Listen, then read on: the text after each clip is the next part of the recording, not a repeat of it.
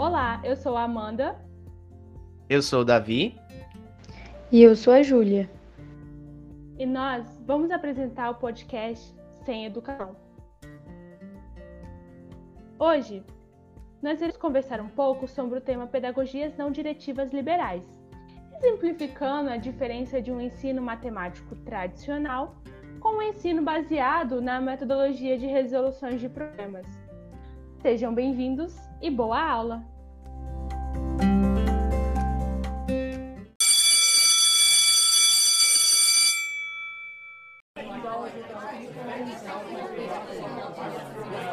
Bom dia, pessoal. Gente, bom dia. Ei! Caramba, vocês não sossegam nunca, hein? Nove horas da manhã e vocês já estão insuportáveis desse jeito? Até quando isso? Enfim, vamos começar a nossa aula de hoje.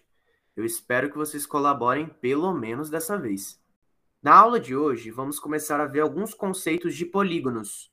É melhor vocês não demorarem a copiar, porque quando eu acabar de escrever, eu vou apagar o quadro. Vocês entenderam?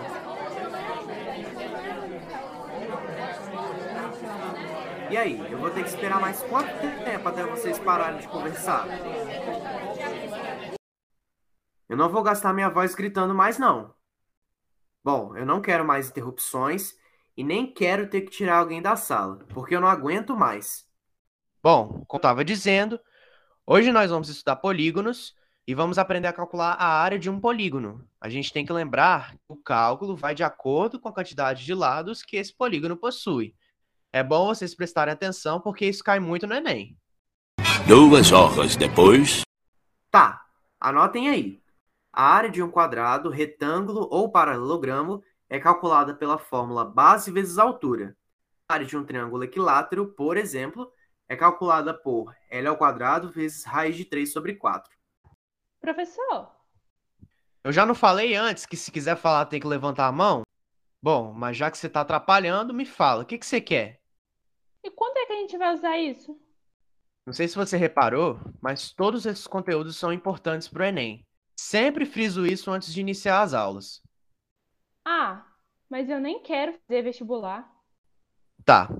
Se você quer fazer vestibular, você vai ser alguém na vida? Eu que não, né? Porque com certeza o Daniel, colega de vocês, vai ter uma carreira profissional incrível lá na frente. Vocês sabem, ele aprende direitinho. Tá, podemos continuar. Eu espero. Alguém tem uma dúvida? Professor, eu tenho. Assim, eu queria saber se eu posso ir no banheiro. Nossa, eu vou fingir que nem ouvi. Vocês querem me fazer de palhaço mesmo, né? Mas tá, vamos lá. Quando falamos de hexágonos, a fórmula é outra. É 3L ao quadrado vezes raiz de 3 sobre 2. Dois mil anos depois. E para terminar a aula de hoje, podemos ver que a área de um círculo é πr ao quadrado. Ei! Alguém aqui pediu para vocês se levantarem? Todo mundo sentado. Preciso dar um recado para vocês. Vai, senta, senta. Amanhã eu vou me vacinar contra a Covid. Por isso eu vou pegar um dia de atestado. A professora Júlia irá me substituir. Vocês entenderam? Ah, eu espero mesmo. Bom, vocês estão dispensados agora. Bom recreio.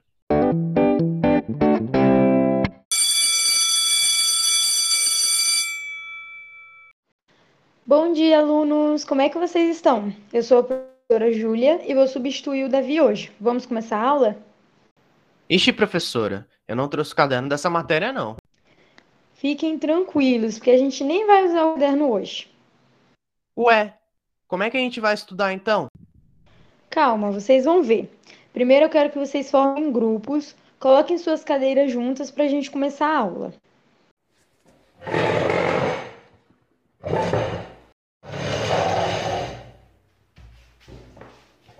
Prontos?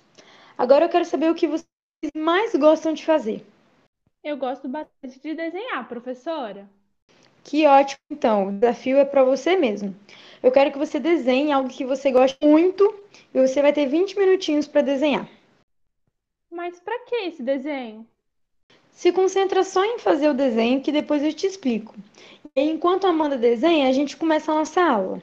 Quero que vocês peguem tesoura, régua, papel usado para a gente olhar na prática o que é área e como se comportam os diferentes polígonos. Mas como nós vamos aplicar as fórmulas que vimos ontem, professora? Gente, esquecem as fórmulas um pouco. A gente precisa entender primeiro o conceito por trás dessa fórmula. Por isso que a gente vai pegar papel, fazer diferentes figuras de diferentes lados.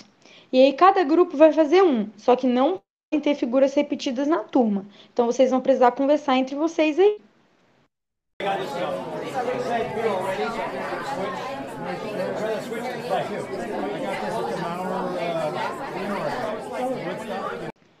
Está ajudando vocês a entender melhor as fórmulas que o professor passou ontem? Sim. Muito. Querem saber por qual motivo eu pedi a Amanda para desenhar? Esse desenho vai passar por cada grupo e vocês vão encontrar todas as figuras geométricas escondidas nele. E aí vocês colocam um valor aleatório para cada lado das figuras e tentem resolver.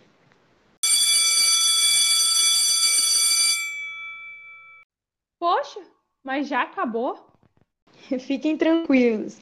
Eu vou tirar uma foto e pedir para o professor Davi encaminhar no grupo, tá bom? Aí vocês fazem em casa. Vocês gostaram da aula de hoje? Conseguiram entender melhor a matéria? Ah, com certeza, professora. E sendo super sincero, por mim a escola demitiu nosso professor e contratava você. Eu aprendi muito mais.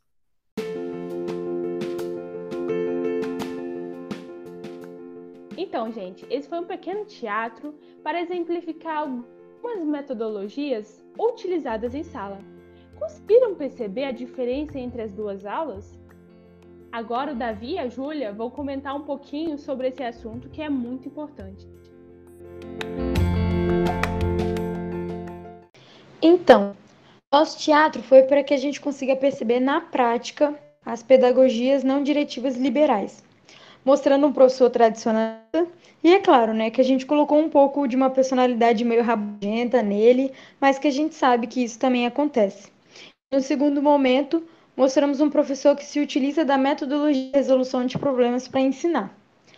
Bom, através das atitudes do primeiro professor, a gente consegue constatar as ideias de Alexander Neil, porque para ele a escola tradicional, por ser fruto de um sistema capitalista, é repressora e usa do autoritarismo para obrigar a criança, o adolescente e o jovem a se adaptar a uma sociedade doente.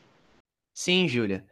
Teorias anti-autoritárias foram importantes para o questionamento do exercício do poder, que nas suas formas sutis camufla a repressão e transforma a escola em um instrumento de doutrinação. É, e se a gente pensar mais um pouquinho na atitude do primeiro professor, a gente percebe que é exatamente isso que o Davi falou um professor repressor que deixa seus alunos inseguros e desmotivados a aprender. Típico daquele professor que faz com que o aluno não de matemática. É.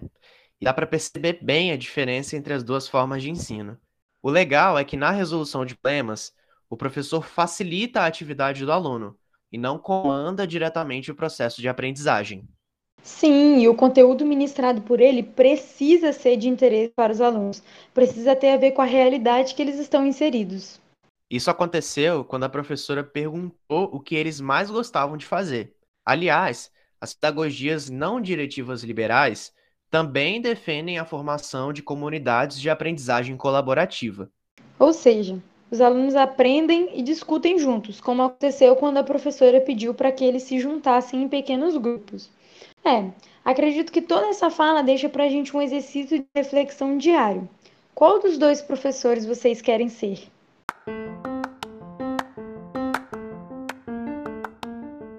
Então foi isso, galera. O podcast termina por aqui. Segue a gente lá nas nossas redes sociais para acompanhar os bastidores. Arroba podcast sem educação. Até a próxima e obrigada!